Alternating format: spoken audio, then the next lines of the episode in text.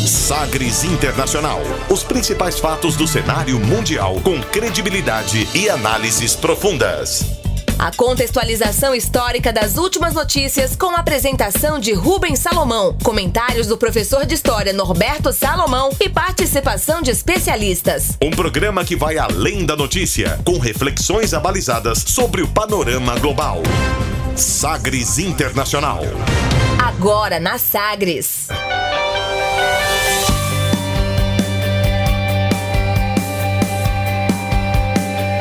Olá, seja muito bem-vindo à 72ª edição do Sagres Internacional número 72. Eu sou Rubens Salomão e a partir de agora com você, ouvinte Sagres, os fatos precisos e análises credenciadas sobre os principais temas mundiais. E você confere nesta edição o tema do dia. O movimento negro, novo movimento antirracista, espelha a luta por direitos civis em 1968. Donald Trump cita o Brasil como mau exemplo para o combate à pandemia e toma distância de Bolsonaro. Você também vai conferir: conflitos deixam 1.300 mortos e meio milhão de deslocados na República Democrática do Congo, na África. Hong Kong marca aniversário de massacre da Praça Celestial, da Praça da Paz Celestial, com velas em todo lugar. México sai da quarentena no pico da pandemia. E ainda a música mais tocada nas paradas da Espanha. Fique ligado, Sagres Internacional está no ar. Você conectado com o mundo. Mundo. O mundo conectado a você. Sagres Internacional. E como sempre, o programa conta com a produção, comentários do professor de História e Geopolítica, Norberto Salomão. Oi, professor, tudo bem? Olá, Rubens, tudo bem? Estamos aqui para a nossa edição 72, não é isso? Já, 72. Já, 72. Aquele abraço a todos aqueles que nos acompanham. Satisfação sempre grande. Vamos refletir aí sobre o que tem acontecido pelo mundo, né? Hoje, numa, numa transmissão inédita, não é, Rubens? Primeira pelo, vez em primeira vídeo vez também. Em vídeo aí pelo Face. Então quem está com a gente ao vivo, quem está com a gente aí nas edições gravadas, em áudio, também estamos disponíveis em vídeo. Endereço ao Facebook aqui da Sagres, facebook.com barra Sagres 730. Sempre que tivermos condição, vamos manter essa prática, né, Rubens? Vamos ver se a gente consegue, né? É, vamos nessa, vamos nessa. Semanalmente aqui você tem Sagres Internacional, esta edição número 72. A gente começa o programa, como sempre, conferindo uma declaração de destaque nesta semana. Agora, as frases bem ou mal ditas por aí. Sim, pero las canciones... Abre aspas abre aspas nesta edição para o presidente dos Estados Unidos, Donald Trump, que em longa entrevista coletiva citou o Brasil como mau exemplo no combate à pandemia de coronavírus. Desde então, aumentou a distância entre o líder norte-americano e o presidente do Brasil, Jair Bolsonaro. Abre aspas para Donald Trump. I think everybody believes the least if we went herd, as they say. And if you look at Brazil, they're having a very hard time. And by the way, they kept bringing up Sweden. It's come back to haunt Sweden. Sweden's having a terrible time. If we did that, we would have lost a million, a million and a half, maybe even two and a half million or more lives. O que foi que ele disse? O que foi que ele disse? É o que foi que disse aí Donald Trump, a gente traduz aqui, abre aspas. Acho que todos acreditam que o melhor era que fôssemos o quanto menos afetados pela pandemia. Se você olhar o Brasil, eles estão passando por dificuldades. A, propó a propósito, eles estão seguindo o exemplo da Suécia. A Suécia está passando por um momento terrível. Se tivéssemos feito isso, adotado o modelo sueco, teríamos perdido um milhão, um milhão e meio, talvez até dois milhões ou mais de vidas. Fecha aspas para o presidente dos Estados Unidos, Donald Trump, que afirmou, portanto, nesta sexta-feira que o Brasil vive um momento difícil no combate à pandemia de Covid-19 e sugeriu que isso ocorreu porque o governo Jair Bolsonaro seguiu a questionada estratégia da Suécia. A Suécia optou por medidas voluntárias para combater o vírus, deixando comércio, restaurantes e escolas abertas. No Brasil, o governo federal critica as medidas de isolamento social, mas os governos dos estados adotaram quarentenas que variam de região para região. Estamos no meio de um processo de gradativa reabertura. Abre aspas. Nós fechamos nosso país, salvamos possivelmente 2 milhões, 2 milhões e meio de vidas. Poderia ser um milhão. Não acho que menos do que isso, fecha aspas, acrescentou o presidente norte-americano. Trump falou com jornalistas depois eh, dos Estados Unidos registrarem uma queda surpreendente no desemprego o que ocorreu, segundo ele, porque o governo americano tomou todas as decisões corretas, na opinião do Trump, no momento correto durante o combate a essa pandemia e que por isso o desemprego agora está um pouco menor. O presidente Jair Bolsonaro foi perguntado sobre essa declaração eh, do Donald Trump e disse o seguinte: você ouve aí um pouco mais baixo a pergunta, depois as respostas aí do presidente Bolsonaro, numa daquelas chegadas ao Palácio da Alvorada. Confira. Hoje o presidente Trump criticou o posicionamento do Brasil com relação a, a, a como lidar com a disseminação do vírus aqui no país. Como o senhor viu? Essa... É meu amigo, é meu irmão. Falei com ele a semana, foi uma conversa maravilhosa. Um abraço, Trump. O Brasil aí quer cada vez mais aprofundar na nossa, nosso, nosso relacionamento. Torço para que seja reeleito. Essa crítica não incomodou, então. Trump, aquele abraço. Essa foi a manifestação aí, portanto, do presidente Jair Bolsonaro diante das, uh, dos apontamentos de Donald Trump em relação ao combate à pandemia aqui no Brasil. A gente ainda tem informações aqui sobre o Trump uh, e como ele está lidando com essa reabertura lá nos Estados Unidos. Mas antes de, nesse quadro, abre aspas, entrar nesse ponto, mais uh, interessado a economia dos Estados Unidos, a essa relação, Donald Trump dizendo de lá que o Brasil é uma das referências em tratamento ruim da pandemia, assim como a Suécia, e o Bolsonaro daqui desconversando, né? Prefiro não tratar basicamente sobre o, assunto ou sobre o que disse lá o Donald Trump, professor. É, o, o, o, Trump mal informado, né? Porque o Brasil não adotou a mesma estratégia que a Suécia. O Brasil adotou é, uma estratégia que foi, apesar dos trancos e barrancos, aquela da OMS. O que houve foi um desencontro, o que tem havido é um desencontro entre não é nem o governo federal, né? A postura do presidente Jair Bolsonaro e as práticas que têm sido adotadas. Até porque, mesmo os protocolos que o Ministério da Saúde no Brasil tem adotado, salvo um outro reparo, mas tem seguido aquilo que o conhecimento técnico científico tem permitido, né? Essa tem sido a postura, a ideia. Em que pese aí algumas alterações é, de horários de é, é, levantamento dos dados, de de informação dos dados, né, que estão ficando cada vez mais tarde, ao que tudo indica para prejudicar, segundo acredita, uma emissora, que seria a Rede Globo, né? É, mas fora isso, o Brasil não adotou o estilo sueco. Agora, houve sim o presidente, o presidente Jair Bolsonaro, falando da Suécia e falando que o modelo, o modelo sueco tinha sido bem sucedido.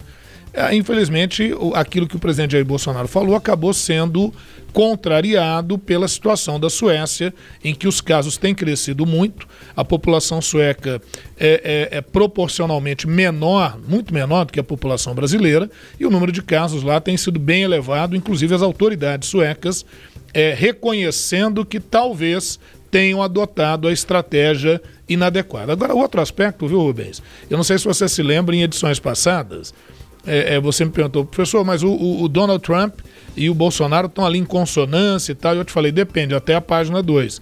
Que à medida que ele estivesse em campanha, e ele está, né? Parece que ele nunca deixou de estar em campanha eleitoral, ele não vacilaria em colocar, inclusive, aliados em uma saia justa, que foi o que ele fez com Jair Bolsonaro. Aí houve a clara crítica do Trump ao governo Bolsonaro e a, a, pelo menos não no todo, mas pelo menos naquilo que é o combate à pandemia, a maneira como o Brasil está colocando. Então foi uma crítica, sim. E quando o Bolsonaro foi perguntado aí, ele como um, um bom é, é, é, vassalo, é? Porque está quase uma relação de vassalagem Brasil e Estados Unidos, como subserviente à política norte-americana, ele preferiu não fazer nenhuma colocação, até porque também nessa semana é, um tratado econômico entre o Brasil e os Estados Unidos, um tratado bilateral, acabou sendo uh, uh, barrado pelo Congresso americano, né, pela Câmara dos Deputados nos Estados Unidos, que não é favorável às condições com que esse tratado econômico está sendo tabulado. Então isso vai gerar alguns problemas, sempre lembrando que lá nos Estados Unidos a Câmara dos Deputados é oposição ao presidente Trump, a maioria lá é democrata, o Trump tem maior apoio no Senado. É isso aí. Ainda neste quadro, abre aspas, né, aquelas informações sobre como o Donald Trump tem, tem tratado a partir de agora essa relação com a economia. Ele estava tratando nessa entrevista coletiva é, o dia de sexta-feira, dia 5 de junho, como sendo um grande dia, um dia importante porque o índice de desemprego caiu durante aí esses dias em que os Estados Unidos começam a ver os números da pandemia é, do coronavírus é, entrando na sua descendente, na curva descendente, pelo menos dessa primeira onda, dessa primeira curva. Agora, Donald Trump destacou que o país deve dar sequência à reabertura da economia e proteger os grupos de risco, como os idosos, para que os americanos voltem a trabalhar normalmente. Em entrevista, portanto, o mentor da, da estratégia da Suécia, epidemiologista Anders Tegnell, admitiu, isso que o professor citou, é, que errou ao não adotar medidas mais rígidas para combater a disseminação do novo coronavírus. No Brasil, prefeitos e governadores têm anunciado planos para flexibilizar o distanciamento social e retomar a atividade econômica. Especialistas, no entanto, têm alertado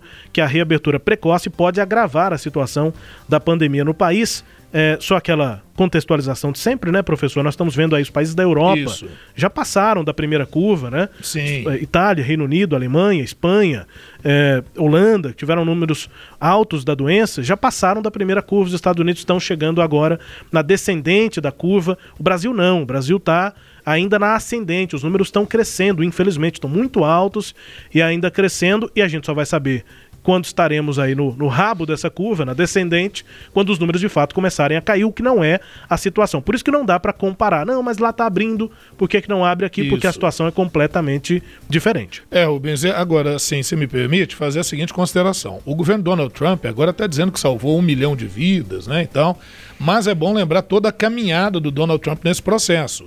Ele disse que é, é, ele, ele desprezou o impacto dessa doença, elogiou a China lá no início do ano, de como a China estava lidando com a questão.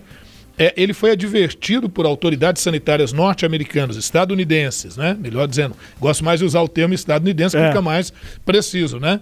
As autoridades estadunidenses. E ele simplesmente menosprezou num primeiro momento, falou que esse negócio de pandemia era invenção da imprensa, da imprensa de esquerda, simplesmente desqualificou o problema. Quando o problema se agravou, Aí realmente o governo tomou as medidas adequadas, inclusive enviando cheques pelo correio, né? Não foi, não é como aqui aquele negócio do cara ter que esperar os 600 reais não. Lá o cheque é enviado pelo correio, o que permitiu que a capacidade de consumo do norte-americano não caísse drasticamente, que os empregos não só fossem mantidos, como agora em alguns lugares onde já está na descendente os casos, já estão na descendente, está permitindo uma recuperação uh, uh, dos Estados Unidos na sua economia nesse quesito aí do desemprego. Mas mesmo assim, veja, é uma questão meramente percentual. O desemprego nos Estados Unidos ainda é grande, fora o desemprego estrutural, que vai envolver quem?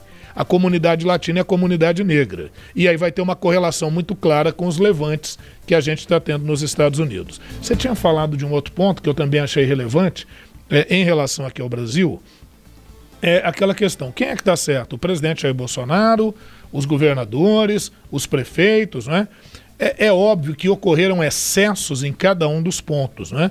mas sem dúvida a postura que governadores e prefeitos adotaram, em que pese alguns excessos, elas colaboraram muito para retardar é, é, a disseminação da doença. Agora, olha que absurdo está acontecendo no Brasil, eu estou vendo pouca gente falar disso, com espanto. Se nós paramos a 60, 72 dias, 75 dias, enfim, e os casos eram pequenos, como é que a gente pode retornar agora em que os casos estão crescendo? Né? Então a gente está num risco muito grande. Agora a gente entende que sim, o comércio tem que trabalhar, tem muita gente com problemas econômicos seríssimos. Então, do ponto de vista econômico, sim, a economia tem que ser retomada. Mas e do ponto de vista sanitário? Então, infelizmente, a gente está aí nessa, digamos, sinuca de bico e as pressões políticas uh, e econômicas elas têm sido muito fortes para essa volta que poderá trazer consequências um pouco ou talvez muito trágicas do ponto de vista da saúde, do ponto de vista sanitário. O Sagres Internacional, com seu quadro Abre aspas, também com o tema do dia. Navegando pelos mares da informação. Sagres Internacional.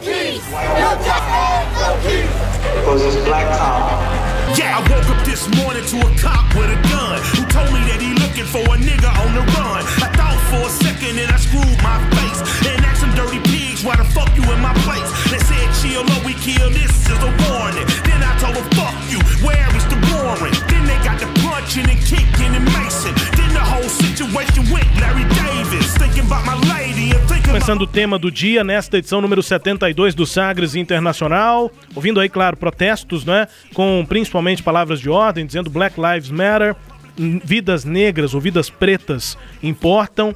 É, há muito questionamento em relação a esse termo negro aqui no Brasil, nem tanto, mas lá nos Estados Unidos e fora do Brasil, muito questionamento sobre o termo, o, ter, o termo negro para as várias línguas, né? Uhum. Então, Black Lives Matters, vidas pretas importam. E na sequência a gente ouviu também é, uma, uma das palavras de ordem da, desses protestos, dizendo é, que sem justiça, sem paz, né? No justice, no peace. Isso. Quer dizer que os protestos continuarão enquanto não houver justiça, principalmente por conta das perdas eh, de vidas negras, a questão da brutalidade, a violência policial. E nós ouvimos aí um trecho, né? Estamos ouvindo aqui eh, no fundo esse rap eh, Don't Die, Não Morra do Killer Mike, é um rapper lá dos Estados Unidos, e nós estamos registrando aqui também, nesse tema do dia, músicas que tiveram, nessas últimas semanas, um aumento muito grande no consumo das pessoas que estão ouvindo, que estão comprando a Sim. música.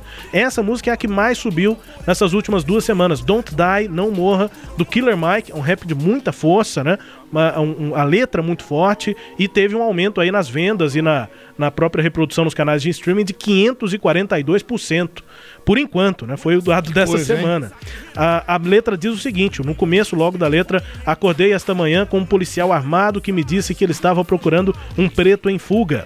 Pensei por um segundo, estraguei o rosto e perguntei ao porco sujo, como ele chama o policial, por que diabos você está na minha casa? E aí o policial disse: relaxa ou matamos, relaxa ou matamos. Isso é um aviso. Então eu disse a ele: foda-se, onde está o mandado? Ele, então eles começaram a dar socos e chutes, um rap que vai contando essa relação Faz entre narrativa, pessoas né, negras das, e das abordagens e a polícia. são feitas. Sem dúvida. E aí é o ponto, né, dessas manifestações populares. Mas olha o cenário, né, professor? Manifestações populares, pacíficas e outras violentas, tomam as ruas de dezenas de cidades nos Estados Unidos. E poucos meses antes da eleição presidencial, o candidato republicano diz falar em nome da lei e da ordem e representar a maioria silenciosa que condena os distúrbios. É o cenário de 2020, mas não, esse é o cenário também de, 2000, de 1968. 1968. Até 25 de maio desse ano, quando o policial branco Derek Chauvin se ajoelhou por mais de oito minutos sobre o pescoço de George Floyd, um homem negro de 46 anos, desarmado, algemado, com o rosto no chão, matando por asfixia as manifestações de 1968 eram o maior levante popular na memória recente dos norte-americanos, isso lá em 68 até agora, até esse período das últimas semanas. O, conforme as cenas da morte do George Floyd viralizavam na internet, em meio ao luto por mais de 105 mil vidas perdidas na pandemia de coronavírus, o desespero de mais de 30 milhões de postos de trabalho fechados, em uma recessão comparável à Grande Depressão de 29, a indignação e a revolta levaram às ruas milhões de pessoas em mais de 140 cidades, em quase todos os 50 estados norte-americanos. Vamos abrir aspas aqui para a historiadora da Universidade de Michigan, Heather Thompson. Abre aspas. Toda vez que há uma morte por violência policial, há protestos. Agora, a percepção de que os negros morrem mais na pandemia, que perdem mais seus empregos na crise, somado ao assassinato de George Floyd, tocou um nervo. A escala da frustração coletiva que vemos hoje só é comparável ao que vimos na década de 60, afirmou a historiadora da Universidade de Michigan, Heather Thompson, à BBC News Brasil. Ela é especialista em movimento negro e violência policial.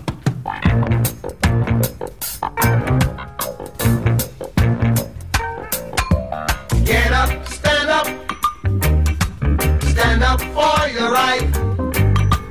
Get up, stand up, stand up for your right.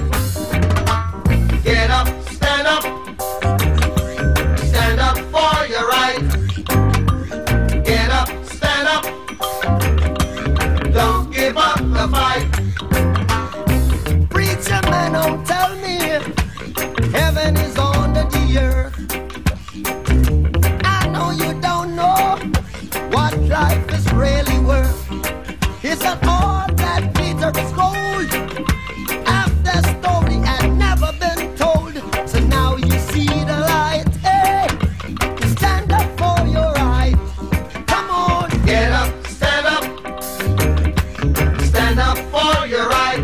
Estamos ouvindo aí é Get Up, Stand Up, a música de Bob Marley, uma das é, principais né, músicas do Bob Marley, importante também na luta por direitos. No refrão é esse: levante, resista, get up, stand up e lute pelos seus direitos. É o que dizia, o que cantava Bob Marley e a gente fazendo essa correlação entre o atual movimento negro, o movimento antirracista, é, também com esse período lá atrás começando década de 50, 60, professor, e o ano referência aqui é, para alguns especialistas é 1968, professor. Isso.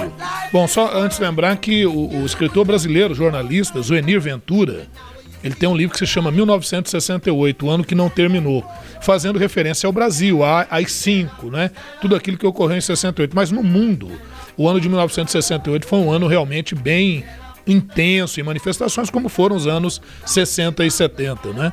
Agora, Rubens, tem um outro detalhe. Eu acho que é importante, nós, você acha que colocou na edição do programa passado, que na edição 41, se Isso. não me engano, nós fizemos um retrospecto. Mas é, é sempre bom a gente retomar um pouquinho.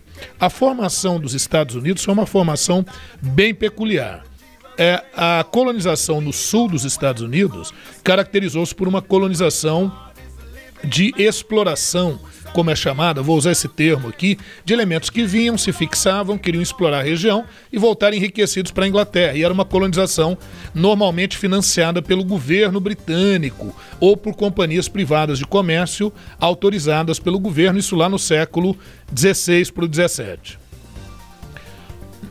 A partir do século XVII, com o governo dos Stuart na Inglaterra, esse governo começou a perseguir os protestantes calvinistas ingleses, os puritanos, e eles se deslocaram. Eles, a, a Inglaterra não era aquilo que eles imaginavam, então eles vêm para a América, aí para o nordeste do que atualmente são os Estados Unidos, aquela região de Massachusetts, uh, uh, New York, New Hampshire, Rhode Island, enfim, para aquela área, e ali, né, naquela região, você vai observar que nós teremos a chamada Nova Inglaterra e a chamada colonização de povoamento, marcado muito mais pela fixação de elementos que vieram para cá com o objetivo de fazer daqui o seu novo lar, a sua nova terra.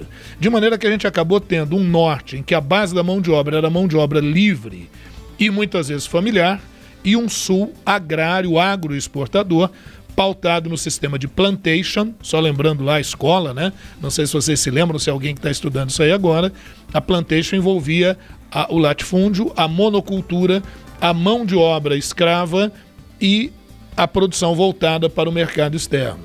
Então, isso fez com que o Sul é, fosse muito similar ao que era o Brasil no seu período colonial e mesmo depois no período imperial, tendo como base a mão de obra africana, a mão de obra escrava africana. Então, isso foi gerando, alicerçando raízes muito profundas de discriminação racial. Né? Ah, avançando um pouquinho no tempo, e olha que coisa, hein, Rubens? Nós vamos de novo para a década de 60, mas para a década de 60 lá no século 19. Finalzinho da década de 50, início da década de 60, eleições nos Estados Unidos e o presidente Abraham Lincoln, isso lá em 1859, é ele do norte abraçava uma ideia de integração econômica dos Estados Unidos.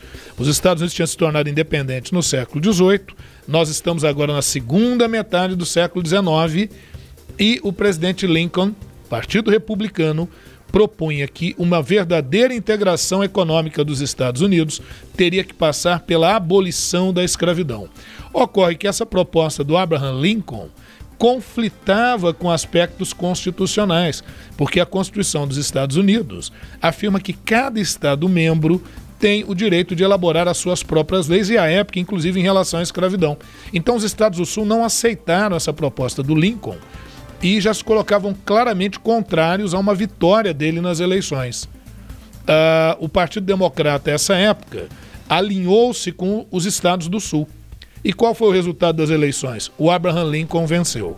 Quando Lincoln venceu, 1960, os estados do Sul, 1800, perdão, 1860, os estados do Sul não aceitaram, se conflagraram, se rebelaram e se colocaram como estados confederados, separados do norte, separados dos Estados Unidos. Começava aí a guerra de secessão entre o norte e o sul. Então, uma outra similaridade, não é? Momento envolvendo eleição, nós vamos ter eleição esse, ano nos Estados Unidos, e a, não aceitação né, da vitória do Lincoln. Então houve a guerra de secessão entre os Yankees, que eram do norte, e os confederados, que eram do sul.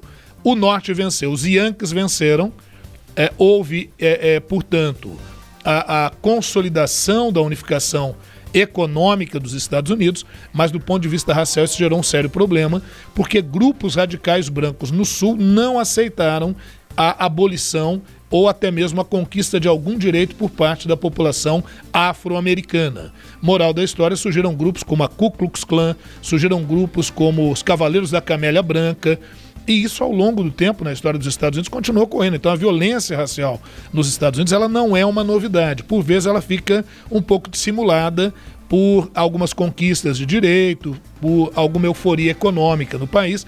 Isso dissimula, mas esse processo de violência racial sempre existiu, principalmente em algumas áreas nos estados ali do sul. Gostaria só de relembrar um filme que eu acho icônico, que se chama Mississippi em Chamas. É um que eu recomendo. E um outro, uma comédia romântica que é Adivinhe Quem Vem para Jantar. É,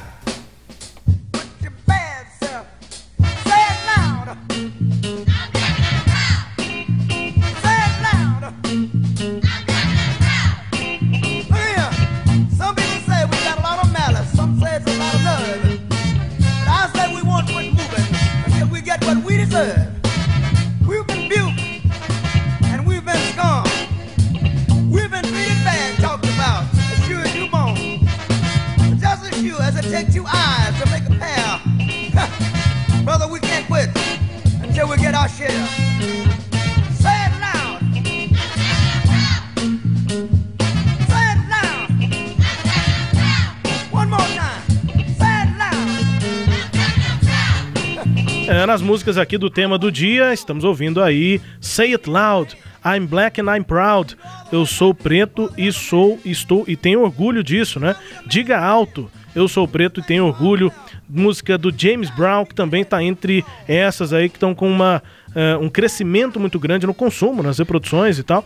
Cresceu 455% nessas últimas semanas por conta das manifestações. Música de James Brown também uma importante para esses manifestos. Já vou passar uma sequência aqui do top 4. A primeira é Don't Die, do Killer Mike, nós ouvimos no início do tema. É, a terceira, aí depois de James Brown, é Fuck the Police, com NWA, um grupo também de rap, cresceu 272%. E a próxima música que nós vamos ouvir daqui a pouco é Childish Gambino, também é ator, esse é o nome dele de músico, né, de cantor, de rapper, música This Is America, que cresceu 149% nessas últimas semanas, música que ficou bem conhecida lá atrás, daqui a pouco a gente ouve também Childish Gambino. Professor. É, é isso aí, Rubens e ouvintes. Então, aí a gente vem para os anos 60 do século 20. É, a partir dos anos 50, o caso da Rosa Parks, que foi icônico, né? Ela costureira, cansada, sentou-se no ônibus e ela teria que se levantar para que um branco sentasse. Ela se recusou a levantar, ela foi presa por isso. Quem vai advogar a causa dela é Martin Luther King, ninguém mais, ninguém menos que Martin Luther King. Um, um jovem advogado. Um jovem advogado, e, e a partir dali nós vamos ter o boicote ao sistema de transporte nos Estados Unidos a coisa pegou no breu, isso vai dar origem às ações afirmativas nos Estados Unidos.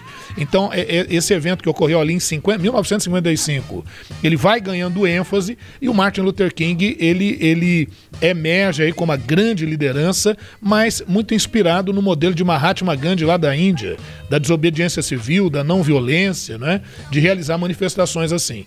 E no, no período também surge a figura de Malcolm X, de Malcolm X, com uma pegada mais forte, propondo uma maior resistência contra a violência contra os negros, e o movimento também, o movimento do Black Panther, os Panteras Negras, aí sim, afro-americanos armados, né, com uma postura mais beligerante, né, de confrontação.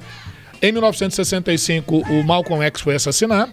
E em 1968, aí o ano de 1968, quando vai realmente ter um movimento muito grande nos Estados Unidos, a época o governo era o governo do presidente democrata o Lyndon Johnson, um governo que vinha perdendo popularidade pelo envolvimento na guerra do Vietnã, e ainda vieram essas questões raciais que vieram à tona. Então, eu, eu sempre observo, viu, Rubens, que a questão racial nos Estados Unidos, nesses grandes movimentos, ela nunca veio sozinha só da questão racial. Havia um contexto também muito favorável para a eclosão desses movimentos. Nos Estados Unidos isso interferiu nas eleições, porque garantiu a eleição do republicano Richard Nixon, que disse que o governo do Lyndon Johnson era um governo fraco, frágil e que não conseguia manter a ordem pública. Então Nixon ele se elegeu justamente com essa proposta da ordem pública e parece que o republicano agora, o Donald Trump, é, busca é, ir nessa mesma direção, né, de manutenção da ordem pública, porque é, é, é, muitas vezes quer se colocar o movimento de uma forma maniqueísta. É do bem, é do mal. O movimento popular, quando ele ganha essa ênfase, você encontra as mais variadas matizes. Então tem gente que a maioria vai às vezes para o movimento pacífico e outros vão para o quebra-quebra, outros vão para o saque. E foi aí que o presidente Donald Trump propôs, inclusive, usar o decreto de 1807 de fazer intervenção federal direta nos estados e nas prefeituras. Lembrando que nos Estados Unidos a segurança pública ela é municipal e estadual.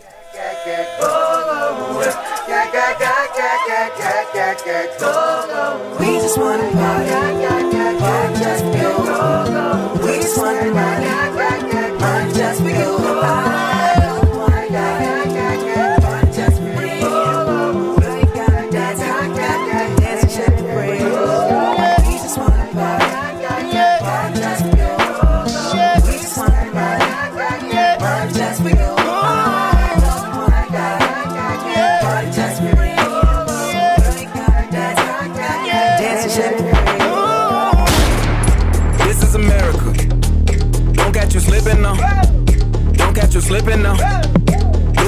This is America. Don't catch you slipping. Don't catch you slipping. Look what I'm whipping. Essa música This is America é o Donald Glover, né, que é artista, ator e aí como cantor, como rapper, usa esse nome aí o Childish Gambino.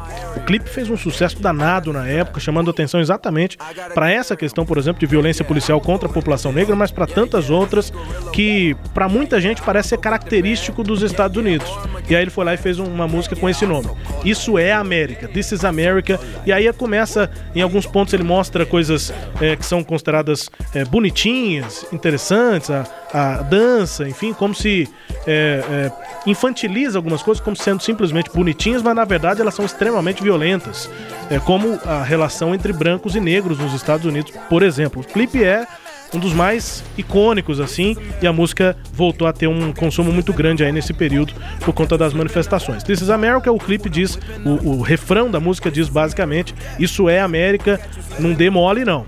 Né? Basicamente o refrão é isso, This is America, não dê mole é. não, porque o negócio é violento em grande parte, é o que diz aí o Donald Glover com essa música, professor. É isso, né, Rubens? Eu acho que é um momento assim, porque muitos compensam. Vocês estão a favor de quem? De que lado? Não é uma questão de lado, não é uma questão de refletir sobre essa questão. Eu dizia até em, em, em outra participação que fiz, é, em outro programa, que. Uh, nos últimos 10 mil anos, o ser humano tem desenvolvido fortemente tecnologicamente mas na sua essência ele não tem melhorado muito. Ele continua preconceituoso, desrespeitoso, ambicioso, egoísta. Lógico que nós temos ações é, é, humanas muito importantes de solidariedade, de ajuda ao próximo, mas a gente observa que ainda há uma crueldade profunda e desnecessária, isso que muitas vezes gratuita, né? muitas vezes com raízes em preconceitos profundos, e, e, e acho que isso pode permitir que a gente reflita. Uma outra questão é como a postura do presidente Donald Trump foi extremamente criticada, né? ele quis usar o movimento para aparecer, ele continua em campanha, as medidas dele todas são medidas claras de campanha política, inclusive o fato dele ter mandado no movimento pacífico, mandou as forças da Guarda Nacional reprimir o movimento na terça-feira, dia 2 de junho agora, para que ele pudesse pousar frente à igreja de St. John, né? É, é, é, Tirar foto de campanha, de né? campanha. Então, assim, algo extremamente. É, muito pouco empático, né? É, há uma falta de sensibilidade muito grande. E, inclusive, ele propôs usar o decreto de 1807 nos Estados Unidos, que permite a, a, que as Forças Armadas ajam contra manifestantes considerados terroristas. Ele foi criticado pelo ex-secretário de Segurança Nacional, pelo atual secretário de Segurança Nacional, do próprio governo dele, porque não tem nada a ver você mandar o Exército combater população civil, sendo que tem a polícia lá já para realizar isso. Ele estaria atropelando né, e mostrando assim, quer dizer, isso na verdade não é porque ele está preocupado com a segurança nacional, ele está preocupado em mostrar aquela ideia do macho alfa americano, né? Plena campanha eleitoral. Então a gente entende que o momento é muito propício para refletir. E finalizando, viu, Rubens? É a questão de que, e por que aqui no Brasil, em que você tem um grande número de negros que morrem também em ações assim, inclusive crianças negras, né? Por que, que não há manifestações assim? Bom, é, é, por que, que tem que esperar acontecer nos Estados Unidos para startar movimentos aqui? É porque, infelizmente, no Brasil há um, um enraizamento e uma naturalização do preconceito. É como se fosse natural que isso ocorresse. Então, é, parece que esse, esse o estranhamento tema, aqui não é tão grande. É? Parece que esse tema ganhou um, um local de manifestação. Ele já é algo que merece uma manifestação, merece tirar uma ordem de, de por exemplo, de, de ruas que estão sendo usadas para o tráfego de veículos. Essa rua vai ser parada para uma grande manifestação, porque Sim. essa é uma causa é, válida para isso. Parece que no Brasil, apesar de haver aparentemente uma ideia de que sim, é importante, mas tem muita gente que acha que no, no, no Brasil nem tem racismo, e aí parece que essas manifestações não estão assim, a pauta não está naturalizado. O racismo é que está naturalizado isso. e parece que uma manifestação como essa não, não, não pega, não, não tem abrangência na população. Tanto que o debate que eu, pelo menos, percebo é, aqui no país é, é de que maneira os brancos vão também é, começar a dar voz para esse tipo de, de, de, de, de, de, protesto, né? Sim. De luta contra o racismo, né? É. Não, e, e, e, numa semana muito complicada, porque o Sérgio. É Sérgio Camargo? Camargo. Sérgio Camargo, né, da Fundação Palmares, indicado pelo presidente Jair Bolsonaro, a, toda a caminhada dele vai no sentido de desmobilizar as lutas do movimento negro no Brasil, inclusive chamando de, acho que vagabundo, foi o termo Isso. que ele utilizou e tal. Escória. Então, é escória. Então você vê que vem num, num processo completamente contrário a esse. E também rodando nas redes sociais aquele caso do senhor em Alphaville, né, um condomínio de luxo em São Paulo. A polícia chegou para abordá-lo por, acho que, violência doméstica e ele falando com o, o, o, soldado da PM: você não é nada, você não ganha nada, eu que ganho muito. Quer dizer, se fosse é, numa periferia um homem negro falando isso para um policial, qual seria a reação da polícia? Parece que não seria a mesma. Então, esse tipo de diferenciação que começa pelas próprias instituições, né? Ninguém tá, então queria que espancasse o sujeito na Alphaville? Não, não, não queria que espancasse o outro, que você tivesse ações técnicas da polícia, porque a polícia é o seguinte, quando tem que prender alguém, perfeito, haja prendendo dentro dos limites. Ah, o indivíduo ofereceu resistência, a polícia age dentro daquilo que é o treinamento. Agora, acontece e está se questionando muito após a morte do George Floyd, principalmente, as técnicas de imobilização. Essa técnica do joelho, por exemplo, ela existe, é treinada na polícia, mas nos Estados Unidos as polícias estão começando a querer rever essa técnica para mobilização de civis, ainda mais quando o sujeito está algemado e deitado no chão, é. né, em que ele não está oferecendo absolutamente nenhuma resistência. É o tal do uso gradativo da força. Isso. Então aqui não é questão de ter um lado, é questão de você ouvinte, você que nos acompanha, tenha o lado que tiver, mas é importante que a gente reflita acerca desse processo, para que não gere nem vitimismo de um lado, nem de outro lado um negacionismo uh, uh, absurdo que não consegue perceber as, as diferenças e as diversidades sociais. Acho que a gente tem que estar muito atento para isso, porque hoje, de repente, isso está acontecendo com o vizinho ou com outro. De repente pode acontecer com você, pode acontecer com seu filho. Porque no Brasil tem muito isso. O sujeito tem o, o, arquétipo de negro, ele tem aparência que parece de branco, mas tem alguns traços de negro. E quando ele é discriminado, ele fica meio chateado. Ele fala, mas eu não sou negro, o que, que é, é isso? É um problema de identidade. De identidade, também. né? É. Final do nosso tema do dia, nesta edição 62 aqui do Sagres Internacional. Intervalo rápido, daqui a pouco a gente volta e você vai conferir, conferir que conflitos deixam 1.300 mortos e meio milhão de deslocados na República Democrática do Congo. E ainda Hong Kong marca aniversário de massacre da Praça da, pra, da paz celestial, com velas em todo lugar por lá, e o México que está saindo da quarentena enquanto está também no pico da pandemia de coronavírus. Antes do intervalo, a gente ouviu uma música que tem sido usada no lado mais pacífico das manifestações. Há confrontos de um lado, mas há também aquelas manifestações que acabam se tornando é, momentos ali de celebração também da, da identidade negra. E aí uma música que foi usada, está sendo usada em algumas manifestações, é das daquele grupo de irmãs Sisters Sister Sledge, a música We Are Family. Música é, bastante conhecida e aí nesse lado bom, o que ela quer dizer é nós somos família, todos, né? É, e isso é, importante. Fim do tema do dia, a gente volta daqui a pouco com mais Sagres Internacional.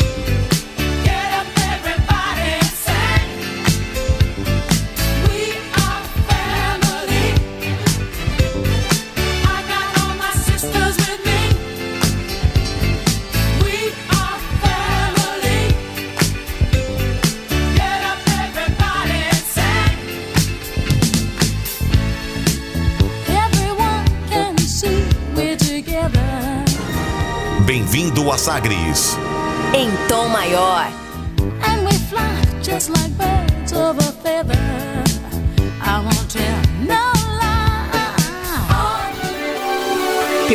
País e a primeira produtora de podcast de política de Goiás. A Rádio Sagres produz 5 horas semanais de conteúdo para podcasts, com material disponibilizado nos principais tocadores e no site sagresonline.com.br. Somos também a principal emissora de rádio na internet em todo o estado. Política, cultura, cinema, música, espiritualidade e informações internacionais. Tudo o que você quer e precisa saber, você encontra nos podcasts da Rádio Sagres.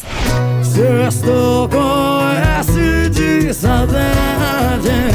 Eu discordo. Aqui não precisa sextar mais pra ter saudade, não. É segunda, terça, quarta, quinta. Todo dia eu tô com saudade de sair na rua, ver gente, ver meus parentes, meus amigos, abraçar, beijar. Saudade até de pegar ônibus lotado com aquele cheiro de suor em mim. Não, é, exagerei um pouquinho. Mas enfim, todo dia agora é essa de saudade. Tá complicado, viu? Porém, eu sigo daqui me cuidando, vocês seguem daí se cuidando. Um beijo pra todo mundo e saudades. Este é um tipo de desabafo que representa milhares de pessoas neste momento. A saudade bate.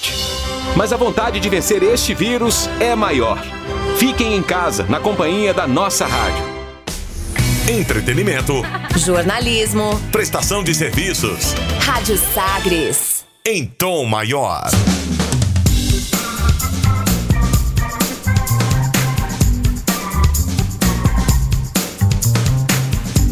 De volta com Sagres Internacional nesta edição número 72. Na minha apresentação, Rubens Salomão, com os comentários do professor Norberto Salomão. A partir de agora, para girar as informações pelo mundo. Velas ao mar. Cerca de 1.300 civis morreram e mais de 500 mil tiveram de fugir em vários conflitos entre grupos armados e forças de segurança na República Democrática do Congo nos últimos meses. As informações foram divulgadas nesta última semana pela Organização das Nações Unidas, a ONU. A alta comissária das Nações Unidas para os Direitos Humanos, Michelle Bachelet, explicou em um comunicado que alguns incidentes envolvendo massacres e outros excessos e violações podem constituir crimes contra a humanidade ou crimes de guerra. A Michelle Bachelet disse que estava, é, que ficou chocada com os relatos que vêm lá do Congo, da República Democrática do Congo. A violência nas regiões norte e sul de Kivu, obrigaram mais de 510 mil pessoas a fugir desde setembro do ano passado, segundo a alta comissária das Nações Unidas, a Michelle Bachelet. A porta-voz da alta comissária, Marta Rutado, eh, relatou, né, detalhou à agência de notícias France Press que mais de 400 mil pessoas foram deslocadas nessa região de Kivu do Norte desde setembro. Outras 110 mil eh, principalmente crianças e, e, mulheres, tiveram de fugir da violência em Kivu do Sul entre janeiro e o final de maio. Muita violência na República Democrática do Congo. O que é que está envolvido lá, professor? Pois é, a República Democrática do Congo é um país relativamente jovem, né? Uhum. É, era uma colônia belga naquele processo do neocolonialismo, do imperialismo, século XIX, início do século XX, e a, as grandes potências, pela Conferência de Berlim, de 1884 dividiram a África, geometrizaram o mapa africano, também já tratamos disso aqui em edições anteriores do nosso programa, e, e com isso você acabou dividindo etnias, dividindo territórios ou colocando etnias rivais dentro de um mesmo território. Após a Segunda Guerra Mundial, nós tivemos o processo de descolonização afroasiática, e nesse processo, a, a República Democrática do Congo, que era o antigo Zaire, se formou. Só que olha que região agradável ali na faixa central da África, né? A República Democrática do Congo está cercada por Angola, Zâmbia, Tanzânia, é, Sudão, agora tem o Sudão do Sul, uhum. em 2011 se tornou independente, e é uma região rica em cobalto, então tem recursos minerais importantes, mas é aquela, aquela velha história, um país rico com a população pobre, né? Uma política sempre muito instável, acusações de corrupção, e não bastasse isso, os conflitos que penetram ali a fronteira, eh, envolvendo principalmente Ruanda, o conflito entre Hutus e Tutsis, que já deixou milhares de mortos desde os anos 90. Né? Então é sobre isso que está dizendo, esses conflitos locais é que tem tomado conta ali da região. Há uma série de grupos guerrilheiros, há mercenários na região e há disputas políticas e muita corrupção na área. Tá pouco para você? Surto de ebola agora esse ano, também lá na República Democrática do Congo, cuja capital, acho bonita a sonoridade do nome, é Kinshasa, né? Capital lá da República Democrática do Congo. Olha, de, moradores de Hong Kong driblaram a proibição às reuniões públicas adotada pela pandemia de Covid-19 e acenderam velas em toda a cidade nesta última quinta-feira, dia 4 para lembrar a repressão sangrenta dos soldados chineses dentro e nos arredores da Praça da Paz Celestial em Pequim, 1989. Nós já citamos esse evento aqui em outras Mais edições. uma vez. Exatamente. É o aniversário de 4 é. de junho, toca um nervo especialmente sensível da cidade semi-autônoma neste ano por conta da decisão tomada pela China no mês passado de impor uma legislação de segurança nacional sobre Hong Kong, que críticos temem acabar com as liberdades do polo financeiro. Na prática é isso, né? A data também chega no momento em que a mídia chinesa e autoridades de Pequim expressaram apoio aos protestos contra a brutalidade policial nos Estados Unidos. O evento da Praça da Paz Celestial não é oficialmente marcado na China continental, nem é uma data para a China, onde o assunto é tabu e os debates são simplesmente censurados sobre o assunto, professor. É isso mesmo, né? Em 1989, jovens estudantes chineses vão é, protestar exigindo abertura. É justamente aquele momento em que a antiga União Soviética, com Mikhail Gorbachev, estava realizando seu processo de abertura. Né?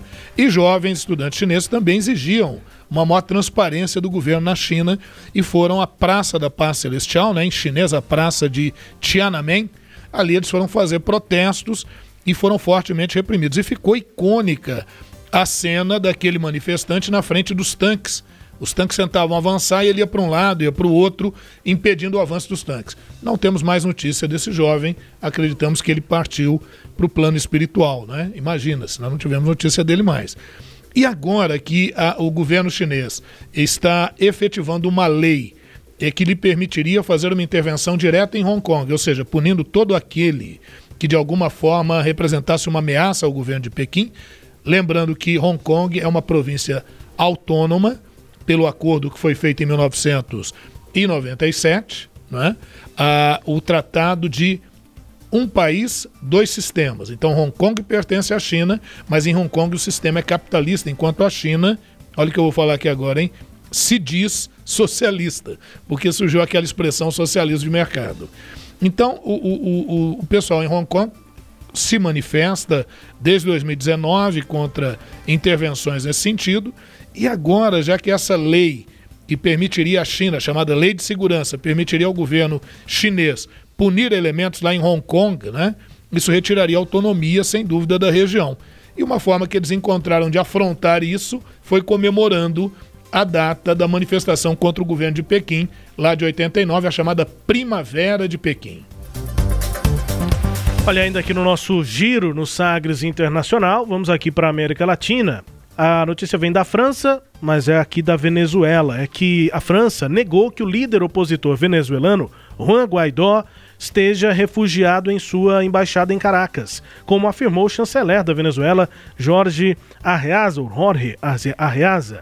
O senhor Juan Guaidó não está na residência da França em Caracas, confirmamos isso várias vezes às autoridades venezuelanas, disse o porta-voz do Ministério Francês das Relações Exteriores, Agnès von der Mull alguns dias atrás, o presidente Nicolás Maduro tinha insinuado que o líder da oposição estaria escondido em uma sede diplomática no país, o que Guaidó nega. Em entrevista a uma rádio local, a Riasa comentou a suposta presença de Guaidó numa embaixada, na embaixada francesa e de outro líder da oposição, Leopoldo Lopes, que é hóspede da residência do embaixador espanhol em Caracas há mais de um ano. O chanceler venezuelano disse que se trata de uma situação profundamente irregular. É uma vergonha que para a diplomacia da Espanha é uma vergonha para a diplomacia da França, o que ocorreu, e vamos passar a conta muito, muito em breve, disse o representante aí do governo, né, do governo de Nicolás Maduro. França e Espanha estão entre os mais de 50 países que, liderados pelos Estados Unidos, reconhecem Guaidó como presidente autoproclamado da Venezuela, depois que o parlamento, de maioria opositora, declarou Maduro como usurpador acusando-o de ter sido reeleito de forma fraudulenta. Para resumir bastante a história, professor, e aí o senhor dá as explicações necessárias, mas basicamente a Assembleia Nacional era o parlamento lá da Venezuela, passou a ter uma força grande da oposição, e aí o Maduro criou uma Assembleia Constitucionalista, pra, como se fosse para criar uma nova Constituição, e na prática essa nova Assembleia, esse novo parlamento, é que passou a decidir tudo do país e esvaziou a Assembleia Nacional. O presidente da Assembleia Nacional é Juan Guaidó, ele sendo o representante presidente do, do parlamento, se autoproclamou presidente. Constitucionalmente até poderia fazer isso. Poderia né? fazer e se autoproclamou presidente por ser o líder ali do, do parlamento. Na prática, nessa semana, ele perdeu exatamente a presidência da Assembleia Nacional e daí essa perseguição ainda mais e intensa. E aí perde a legitimidade. É, né? Perde essa, essa. aumenta essa. essa é, perseguição aí ao Guaidó pelo regime do Maduro. É, e ele que ficava fazendo essas viagens também para ter esse reconhecimento, né? Então, quer dizer, agora a situação dele ficou um pouco complicada e, e o parlamento, você vê como é que é confusa a situação na Venezuela, né? Não era momento para ele perder essa presidência, né? Quando justamente está querendo se reafirmar, mas a, a política ela é, está bastante confusa. O, o, realmente o Maduro fez essa estratégia que você citou, havia o parlamento lá, o, o, o, Nicolás Maduro perde a maioria no parlamento, e aí o que, que ele faz? Ele disse que a Venezuela necessitava de uma nova constituição, faz um plebiscito, elege à sua maneira, né? A, uma Assembleia Constituinte, que é para elaborar uma Constituição, só que, na verdade, a nova Constituição não saiu e essa Assembleia Constituinte acabou virando um parlamento paralelo, que é com o qual ele governa, simplesmente desprezando as medidas do parlamento venezuelano. Né? É, um, é, uma situação muito mal parada. Eu já vi em outras edições dito que uma solução seria antecipação de eleições, mas parece que o Nicolás Maduro não quer dar o braço a torcer, infelizmente, para o povo venezuelano. Por quê? Ah, está tomando partido, é a favor dele. Não, não é isso. É porque esse tipo de crise de tensão política gera pobreza, gera crise, gera desemprego, gera deslocamento, a migração de venezuelanos em busca de apoio e, e, e de comida mesmo em outros países. E parece que as autoridades não ficam sensíveis a essa situação tão delicada, né? Sagres Internacional, última informação desse giro, daqui a pouco também as notícias do Brasil. É uma situação bem parecida até com o Brasil é a vivida no México. Ao mesmo tempo em que começou a flexibilizar a quarentena adotada tardiamente, no final de março, o México registrou nesta semana mais de mil mortes por dia e está só atrás do Brasil no número diário aí de vítimas fatais da Covid. Como o presidente Jair Bolsonaro, o presidente lá mexicano, André Manuel López Obrador, optou pelo negacionismo, minimizando a ação do novo coronavírus quando a pandemia de seus prime... dava seus primeiros sinais lá no país. O presidente simulava os mexicanos a seguirem com uma vida normal, enfim. Agora os números começaram a subir e ao mesmo tempo em que o pico chega, as medidas de flexibilização começam no México, professor. Não, é isso, você já leu tudo, você falou tudo, mas eu só queria fazer, dar uma pontinha aí, lembrar que você falou que ele está fazendo como Bolsonaro, né? Só lembrar que o Obrador ele é de esquerda lá. Então veja que a esquerda ou a direita. Sim. É, você tem posturas muitas vezes negacionistas e a questão é a pressão econômica, né? Os empresários, o pessoal que está parado. Qual que é o grande temor? A manipulação dos números, a manipulação dos dados. Se não vejamos a questão da Espanha. A Espanha agora mudou a sua maneira de fazer a contagem lá, porque antes ela falava sempre do saldo de pessoas que haviam morrido. Agora mudou, vai falar só das mortes das últimas 24 horas e vai deixar para falar do volume total ao final da semana. Para que isso? Para dar a impressão que o número de mortes não é tão grande, né? Isso isso dá também essa impressão. O Ministério aqui da Saúde no Brasil, tendo à frente lá, como é que é o nome do interino, Rubens? Tá General Pazuello. Pazuello. Também mudou um pouquinho a maneira de apresentar os dados. Não é manipulação de dados, mas a maneira de apresentar é, os não dados. Não é ainda, né? Aquele, ah, não sei, mas... Não, aquele... porque já foi anunciado que vão fazer uma uma reavaliação dos números de mortos. Pois é. E... Há uma avaliação de, interna lá no Ministério de que esses números são é, inflados. Então o gato subiu no telhado. Subiu no telhado. Então é isso, porque ah, os números de mortos que vinham antes de forma mais evidente está passando a ficar cada vez assim numa, num local menos visível ou mais confuso de você detectar e os horários também em que esses números são apresentados. A gente fica é, é, assim muito preocupado, apreensivo com isso, porque essa não é uma postura transparente, né?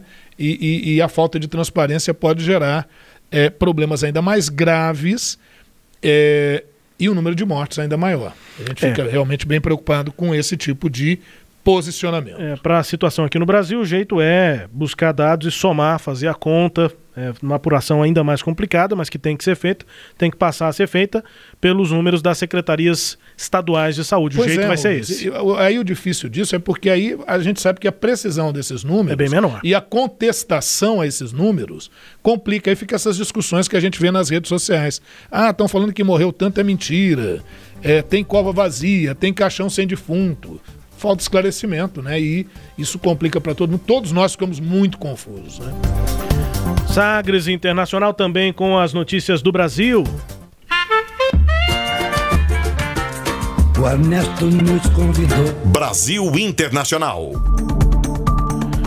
A notícia é o posicionamento do presidente Jair Bolsonaro, que afirmou que pode retirar o Brasil da Organização Mundial da Saúde, a OMS, se continuar na instituição o que ele chamou de viés ideológico. Bolsonaro deu a declaração em uma entrevista na portaria do Palácio da Alvorada, residência oficial da presidência. Começou citando a situação da cloroquina lá na OMS. Confira. Foi despublicado aquele, aquele, aquele estudo feito anteriormente que desaconselhava a cloroquina. Voltou agora, a OMS voltou atrás. A OMS é o seguinte, né? O Trump cortou a grana dele, voltaram atrás de tudo. Só falta é, um cara que nem é médico. Né? E eu adianto aqui, tá? O, os Estados Unidos saiu da OMS, a gente estuda no futuro. É, ou a OMS trabalha sem o viés ideológico, ou nós vamos estar fora também. Não precisamos de gente lá de fora é, dar palpite na, na, na- na- na saúde aqui dentro. O presidente Jair Bolsonaro aí, portanto, é, é, você ouviu aí aplausos, enfim, as pessoas é, se manifestando ao fundo enquanto o presidente fala, é um tipo de entrevista coletiva inaugurada e mantida pelo presidente, é o tipo de entrevista com torcida. O presidente tem a torcida dele, quando ele fala uma coisa, a claque se manifesta ali para dar um com apoio. torcida, eu juntei as duas palavras. Com torcida. Também pode ser. Também Também, pode- também vale. É só tirar o, o M, troca pelo I- N isso. e aí fica com torcida, mas nesse caso é, é claque. A OMS, né, professor, é um organismo da ONU, da Organização das Nações Unidas. Na semana passada, o presidente Donald Trump rompeu com a instituição, nós informamos aqui. O Trump disse que a OMS foi pressionada pela China para dar direcionamentos errados ao mundo sobre o novo coronavírus. É, pode ser só coincidência, mas os países que estão conseguindo sair com menos números de mortos e casos e com a economia voltando a se recuperar mais rapidamente são aqueles que cumpriram as determinações, ou pelo menos as recomendações, essa é a palavra, Isso. da Organização Mundial da Saúde. Pode ser só coincidência, mas enfim, o presidente também citou a questão da cloroquina. Aí, já por um outro lado, a OMS tinha um posicionamento e mudou o posicionamento. Acabou ficando uma coisa muito confusa nesse sentido aí da cloroquina, da hidroxicloroquina, com esses estudos que são realizados pela Organização Mundial da Saúde. É, Rubens, é, o discurso do presidente Bolsonaro, nenhuma novidade. Ele vai repetir aquilo que o Trump tiver falado. Só não repetiu que o Brasil está com uma situação preocupante. Aí É. nós ouvimos lá no quadro Isso, abre aspas. porque, né? obviamente. Mas é isso. O Trump falou lá, ele vai falar aqui, vai. Vamos ver que caminhamento que os Estados Unidos dá lá com o presidente Trump. Agora, numa coisa ele tem razão. Realmente a OMS voltou atrás, não recomendando o uso da hidroxicloroquina. Não foi isso que ela fez. Retomando estudos, acontece, é, e a- acontece que ela, a OMS tinha parado porque a revista The Lancet, que é uma revista muito conceituada, e também o New England Journal of Medicine havia é, publicado uma pesquisa com mais de mil casos, e aí o jornal, o The Guardian, né? O The Guardian foi atrás e falou, Pô, mas cadê esses dados? E quando quis fazer ali a comparação dos dados, a coisa não, não bateu. Então isso gerou um escândalo. A gente acha isso muito grave, porque aqui faltou uma seriedade para apurar essa pesquisa, né? E aí, antes, né, quando saiu a, a reportagem do The Lancet e do, do jornal lá de medicina, os contrários ao Bolsonaro comemoraram. Falou, ah, tá vendo e tal. E agora, quando vem essa notícia, aqueles que são pró-Bolsonaro é que estão comemorando. Quer dizer, infelizmente, a questão que seria para se encontrar uma solução ou um medicamento acaba virando uma questão política. E aí volta aquela frase do presidente Jair Bolsonaro, né? Quem for de direita toma cloroquina, quem for de esquerda toma tubaína. É, só falta essa. É isso. Vamos embora então no Sagres Internacional. Esta é a nossa edição 72. Estamos também com vídeo. Estamos com transmissão ao vivo no facebook.com barra Sagres 730. Você que está acompanhando agora, está acompanhando na nossa eh, edição aqui como podcast, Spotify, SoundCloud. Estamos também nesta edição 62 com vídeo lá no Facebook. Antes do fim, música bem tocada pelo mundo, vamos para Espanha. De Palma.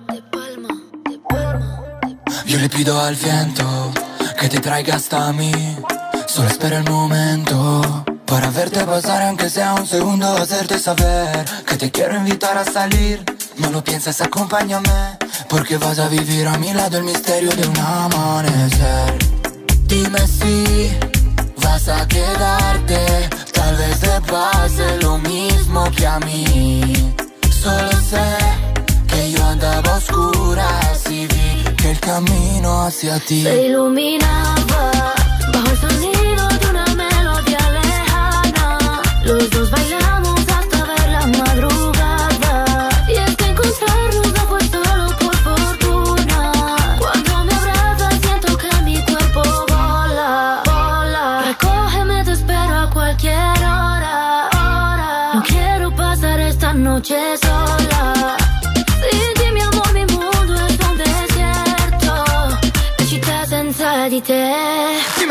no tiene ciencia, dime que el amor no es solo pura coincidencia. Bem tocada lá na Espanha, música aí de uma parceria, o Fred de Palma e a Ana Mena. Os dois cantando aí a música Se Iluminaba. Música número um lá na Espanha. Tem tudo a ver, mas também tem a ver também com o nosso clima aqui, o nosso ritmo latino. Não toca tanto no Brasil, mas se for olhar para o nosso lado, os vizinhos ouvem basicamente isso aí. Sucesso no mundo inteiro, esse ritmo aí é, mais latino. Fred de Palma e Ana Mena, com a música Se Iluminaba, número 1 um na Espanha nesta semana. E nós vamos indo embora, professor. É isso aí, Rubens, agradecendo a, a nossa audiência, aqueles que nos acompanham. Um grande abraço. É, quero pedir depois até para você reiterar as formas de acessar aí o nosso programa, né? E estamos aqui firmes e fortes, sempre tentando refletir, tentando levar para você a melhor informação possível. E fazendo sempre aquele nosso pedido, né? Vamos combater as fake news, né? Busque se informar, busque ver a fonte de onde vem a informação, para que você possa formar a melhor opinião. É, tente diferenciar possível. fato de opinião, né, professor? Isso, eu acho o que isso importante é, é por aí, né? fundamental, tá? Então aquele agradecimento, se cuidem, se você puder ficar em casa, fique. As coisas estão abrindo, logo vai reabrir aí bares, restaurantes. Cuidado. Está reabrindo justamente no momento em que os números estão se elevando. Então vamos nos precaver. É isso aí, um abraço. Ó, quem tá com a gente aqui, ó, o Vinícius Silva tá dizendo que esse é um programa de nível, mais um grande programa. Obrigado, Vinícius, um abraço. Obrigadão, O Petras também tá com a gente, parabéns pelo programa. A Nilvânia Salomão, tietando aqui o professor Norberto. Aí é suspeita. O Omar Salomão também é suspeito. Abraço pro Adilson Pereira de Oliveira. O Obrigado, Adilson. Sempre aqui também da Sagres. E quem mais aqui? Deixa eu registrar eh, também a presença do Divino Machado, do Marcos Vinícius também. Obrigado, pessoal. Grande abraço a todos aqui. Obrigado pela sua companhia. Vou repetir aqui para você nos acessar. Você tem todas as edições no nosso perfil lá no SoundCloud. É um tocador de músicas, de podcasts. Você acessa SoundCloud, é, é, é, é nuvem de som, né? Em inglês soundcloud.com.br Sagres 730 e basta buscar aí no seu celular, se você já tem Spotify, busque aí Sagres Internacional, já vai encontrar todas as 72 edições no Spotify. Fácil, rápido, bom de ouvir, pelo menos a nossa opinião. Tá, Isso. tá bom de ouvir, vamos tentando melhorar sempre aqui. E no sagresonline.com.br tem um espaço nosso lá, nossa, nosso cantinho no novo portal que tá lindo, sagresonline.com.br. Tchau, professor. Tchau, tchau, um abraço, até a próxima edição. Tchau, pessoal, obrigado pela companhia aqui.